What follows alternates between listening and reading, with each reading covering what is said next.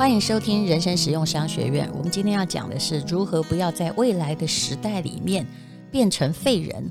那么，身为一个人，你跟机器人有什么不同？有哪些质素让你在这个世界继续被需要呢？这是我在两年前在上海国际工商学院听的一堂，他在商学课里面比较特别，他讲的是组织管理中的快乐心理学。那么上了之后呢，虽然他对赚钱没有什么帮助，但是会让大家觉得心情特别好，而且去反思自己的人生中到底有哪一些计较是错的，然后我们的核心能力又是什么呢？那呃那天我非常认真的做笔记，那么经过了两年，我把我的心得再说出来哦。你怎么样能够不要变成废人？你跟机器不一样，是你拥有哪一些的指数？有人说，二零五零年有百分之七十的人类会变成废物，因为很多机器取代了人工。那么，如果你没有办法证明你比机器更能干，或者是有不一样的功能，那你迟早会被淘汰。比机器更能干这件事情其实蛮难的，为什么？因为机器它现在用的是 AI 的智能，它可以不断不断的在学习，然后不断的改正它的错误。啊，有人说了，当然我觉得大家不用恐慌哦。比如说加医科医生，你如果只会开药方的话，那也许机器会分析的比你准确啊，对不对？它可以克服很多人脸没有办法。呃，人的眼睛没有办法分析的数据的障碍，然后很快的找出病人的根源。那还有一种人呢，叫做法官，他也可能会变废人。你不要觉得我是危言耸听，其实美国做过一个实验，如果让原告跟被告啊，他们站在一个已经都这个把所有程式都输进去去的这个机器前面的话，他也许能够哦，像考驾照一样。过五分钟，哎，大家的资料都进去了，然后电脑的判决可能比人还准确。哦，根据以往的判例，该怎么判就怎么判，也不会有司法黄牛或者是贪污受贿的事情。好，那么有哪三种品质是其他动物做不到的，只有人做得到的呢？我们今天完全不势利来看，身为人，你需要哪三种能力？第一种叫做你的审美观。机器可以模仿人类的创作，它可以画出很美丽的画面。最近你常常用无他相机，呃，我很常用了哈。也就是说，有一次那个无他相机不知道为什么 shut down 的时候，我看到我自己的脸，觉得哇，哦怎么这么可怕呀？好，那但是当然你，你会安慰自己说，呃，我的脸呐、啊、有皱纹啊，或者是有很多细纹，那才是生活的痕迹。但是很无疑的，呃，以前很可能就是必须要修片修很久的。这这种这种事情的话，那么现在呢，只要人家那种用程式哈，就一下子哇，就可以把你变成天仙美女。所以这个机器可以模仿人的创作，而且就是在呃把把它弄得更精细的那个方面的话，机器是会赢过人的。但是呢，人类有很多东西是创造的机器做不到的，人类。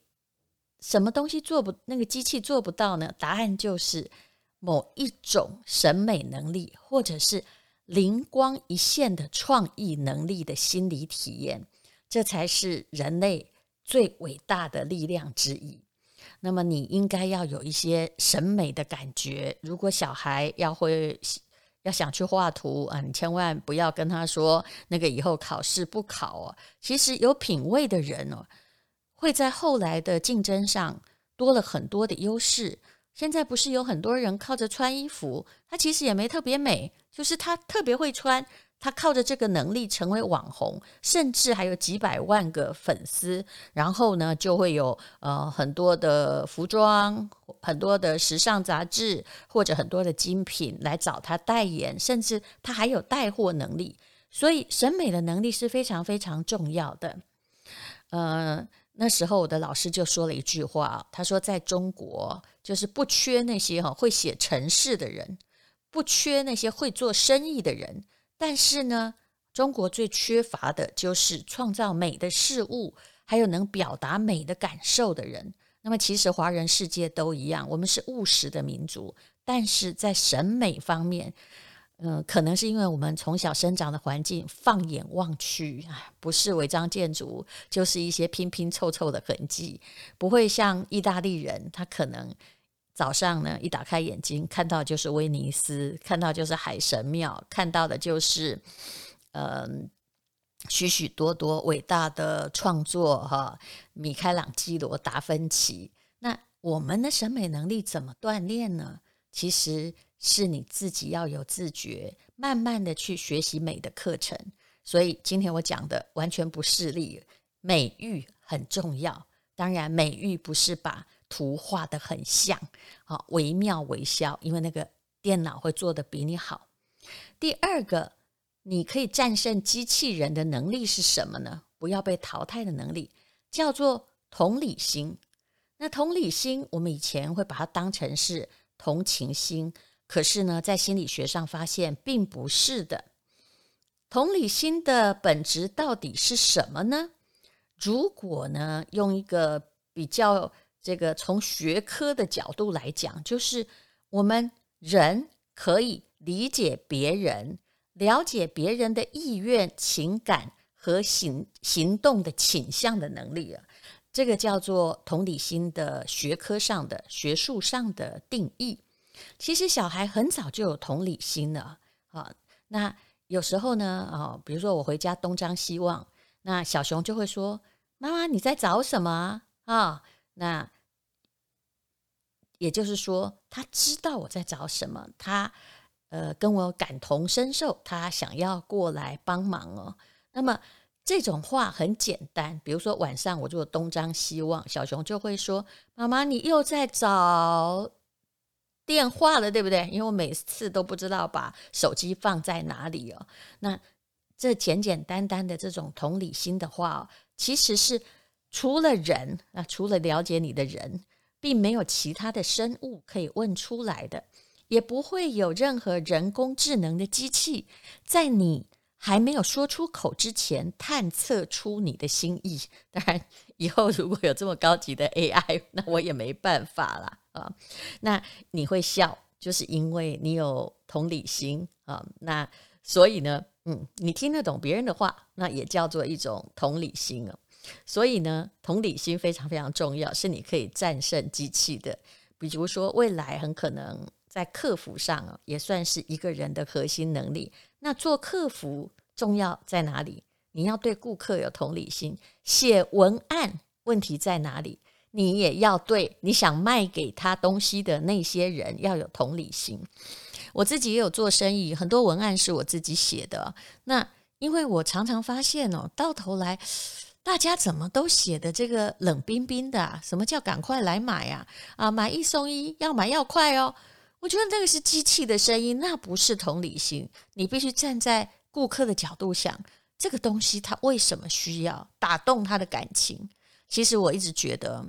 写作文很重要的，作文写得好，而且我说的不是那种写论文或八股式的好，你能够写进人心坎里面去，其实呃，在做产品或做商业上你会成功的。不过我的员工也很可爱，每次我在改他的文案的时候，他们就会说：“哎呀，现在才知道。”作文很重要，不过现在呢，想要学作文啊，也来不及了吧？呃，所以我就改吧。啊，那其实一个文案写得好，我自己做过测试，你的东西就可以卖得好。以前台湾不是很流行吗？哈，比如说在卖某种豆花或芋圆的时候，就找出一个老太太、老先生那个五十年老店的故事来写。那这个总比哈告诉他说，我们里面什么成分哦哈，只有百分之三十的糖哦，什么有机黄黄豆啊啊，什么奇奇怪怪的符合欧盟标准啊，来得重要很多。那么其实呢，有了同理心之后哦，你呢可以保持某种旺盛的创新的精神，那么这也是你的创业能力之一。好，好，那么。呃，有一个人呢，哈，一定要提到他的名字。他曾经是微软的总裁，我不知道他现在还是不是哦。他叫纳德拉。四年前他接手微软的时候，微软的市值已经到掉到了就是呃第三梯了，不算很好。但是呢，微软后来还是在他的手下又成为全世界最值钱的公司之一。有将近四个月的微软的市值在万亿美金以上，这些钱太多，我们就不要数好了。那么，为什么一个人进一个公司，其实微软的产品我们都有用嘛？那到底赚钱跟赔钱的中间的差异在哪里？为什么四年可以产生这么大的变化呢？这位叫做纳德拉的，他曾经写了一本书，介绍他的心路历程呢。那他的书里面是这样写的，他说，长期以来啊，微软培养的是一种偏执的文化，就是大家都要竞争哦，同一个公司也要竞争。那竞争呢，呃，就会伴随着斗争，斗争会使人心涣散。那像这种呢，虽然是写城市的公司，人心只要涣散，不想集中心力，或者上班的时候感觉不很愉快，同事都是敌人，他就会。变得毫无创意，变得很多人就会变得很保守守旧。那像这样的机构，如果变成一个官僚机构，那就是完蛋了。那所以呢，他说呢，他做的事情就是他不是逼你做事情，他做的是真正的领导。真正的领导永远在激励人心，去影响人心，去感召一个人。然后，呃，当这样子之后呢，这个写程式的人。啊，或者是做行销的人，也就会了解什么是顾客的感觉、顾客的欲望啊。那领导需要同理心，然后下面的员工呢，才会有同理心，知道用户的需求，知道哎，我的不会一直觉得我的程式写得太好，这产品你怎么不买呀？有同理心的人会知道自己的长处和短处。所以呢，他重塑了微软的文化，他的秘密就叫做同理心。同理心一定要知道啊，你要把产品销售给他，那要知道他怎么想。其实父母也是一样，如果你真的想要孩子，想要知道他为什么不努力，哈，为什么不照你的意愿去，那么你有时候就是要放下自己，去同理他。永远不能够自我中心。然后，如果你要坚持某一些教条，比如说我爸爸就是这样对我啊，或者是现在大家都说这样比较好，那请你把这句话直接呢深呼吸，先吞下去哦，先去想想别人在想什么，知道别人的心，然后人家才会很舒服。你现在如果听到那个猫叫，就是他现在觉得我在讲话，完全不想理他，所以我没有对猫没有同理心，所以他在抱怨呢。好，那么呃，如果你真的想要发财或者做生意，好得到客户，那么就是同理心很重要，要让别人满意，然后不能只关心自己的成果，而不关心对方的需求，包括你的同事，包括你的孩子，包括你的伴侣，还有可能也包括你的父母，那也许大家就不会那么的难搞了。那么李嘉诚先生呢，他呃曾经在一个出席一个典礼上面呢，那很多人问李嘉诚说，就是那位呃已经过世的曾经是亚洲首富，他说你的事业为什么做到这么大，可以变成亚洲的首富呢？后来呃李嘉诚先生就回答了，他说他没有读过很多书，我只能说自己心里的话。你想听李嘉诚在讲什么吗？他说：“我这辈子的经商经验只有一条，也就是让别人满意，我就能发财。那么这就是同理心。也就是如果你盖房子的话，你是不是要让别人满意？对的。你做生意，如果你有 partner 或者是上下游的供应链有厂商的话，你是不是要做到让他们满意呢？当然也不是满意，不是一种讨好，只是在。”不管任何的沟通或销售，一定要有同理心的协调，不要每次都想当然尔哈。那嗯，很多人创业也是想当然尔，觉得哎，这个东西你一定有需要。但是在我看来，很多人的失败就是没有同理心，创造了一些我们其实不需要的东西，或者呢，完全想要改造我们的意识，告诉我们我们不高级，要照他的方法才对。好，那么第三个不要被机器取代的能力叫做什么呢？答案就是我们的想象力、创造的能力。那呃，其实最伟大的叫做创造的精神呢。那创造要创造什么呢？其实呃，创造的就是其实创造哈跟科技创新是一件事情。有些人说，真正的科技的发明到底是勤快的人发明的，还是懒惰的人发明的呢？答案是懒惰的人。为什么？因为如果你很勤快、很会跑的话，你就不必发明车啦，你就自己努力的去跑，然后去驮重物就好啦。刚开始会想到说，用什么来减轻我的这个沉重，那一定是懒惰的人才会创造出这样子的发明而来。那么，所以有些时候啊，当人家在发呆的时候，你不要。一直跟他说：“赶快去做什么事啊！”让他的脑袋里面保有某一种创造的空间。我虽然很忙碌，但是其实我很讨厌一直忙碌。我常常会有一段时间，希望别人不要在旁边呃问我问题，甚至呢，孩子呃他最好也不要在旁边啊、哦。再爱他，你都我都不能够接受没有一个人的时间，因为在那种空白之中，其实是创造力的根源。当然，有时候我会跑马拉松。跑马拉松的时候，我的脑袋当然是手脚在动哦，脑袋不太会执着于某一些的关卡。哎，有些时候呢，就是那种灵光一闪，然后它就进入到呃我的脑袋里。原来啊，这些东西就是我的创造力的来源。创造力很妙，它不需要城市。它好像会在你放空的时候突然来到你的脑海。那当然，这三种能力就不会让你被 AI 的世界冷冰冰的淘汰。